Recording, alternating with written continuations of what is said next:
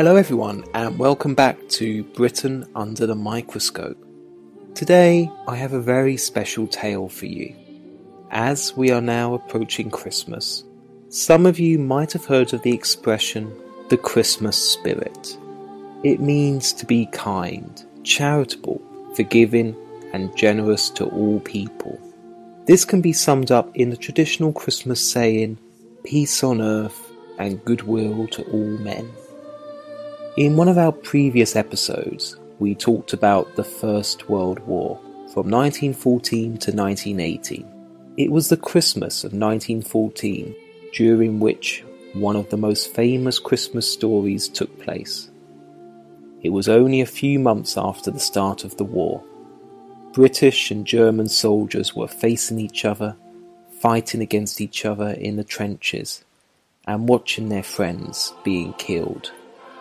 Then, on Christmas Eve, something magical happened, as one soldier remembers. It was Christmas Eve. There was white, beautiful moonlight, frost on the ground, almost white everywhere, and round about, I should think, seven or eight in the evening, we heard this singing and a lot of commotion, and we saw some lights. I don't know what they were, some lights. And later we heard them singing Silent Night, Stille Nacht. I shall never forget it. It's one of the highlights of my life, absolutely, to see them. And I thought, what a beautiful tune. I thought, well, a very different Christmas this is going to be from any I've spent up till now, feeling pretty miserable altogether. Then all of a sudden, lights appeared along the German trench, and I thought, there's a funny thing. And then the Germans started singing, Stille Nacht, Heilige Nacht. I woke up. Well, all the other sentries did the same thing. We all woke up the other people to come along and see this. What on earth's going on? They finished their carol, we applauded them, then we thought we must retaliate in some way. So we replied with the first Noel. When we finished that, they all began clapping. Then they struck up their other favourite carol of theirs, O Tannenbaum. And so we went on. First the Germans singing one of their carols, then we'd sing another of ours. Then we started up, O come all ye faithful, and the Germans immediately joined in singing the same thing to the Latin words of Adeste Fideles. Well, I thought this was rather an extraordinary thing, really.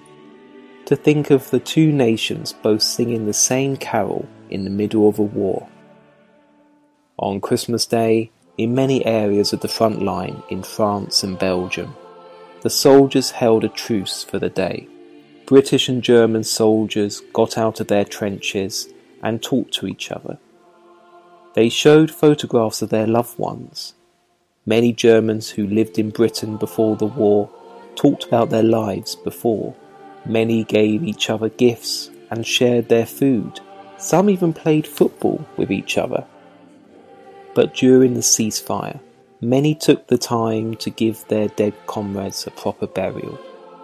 British and German troops came together to help bury their dead friends and remember them. The generals were very angry that their soldiers stopped fighting, and the truce soon came to an end. As the war continued, this Christmas ceasefire never happened again, but it was never forgotten People still remember this moment of peace during a terrible war, and this is what Christmas truly means peace on earth and goodwill to all men.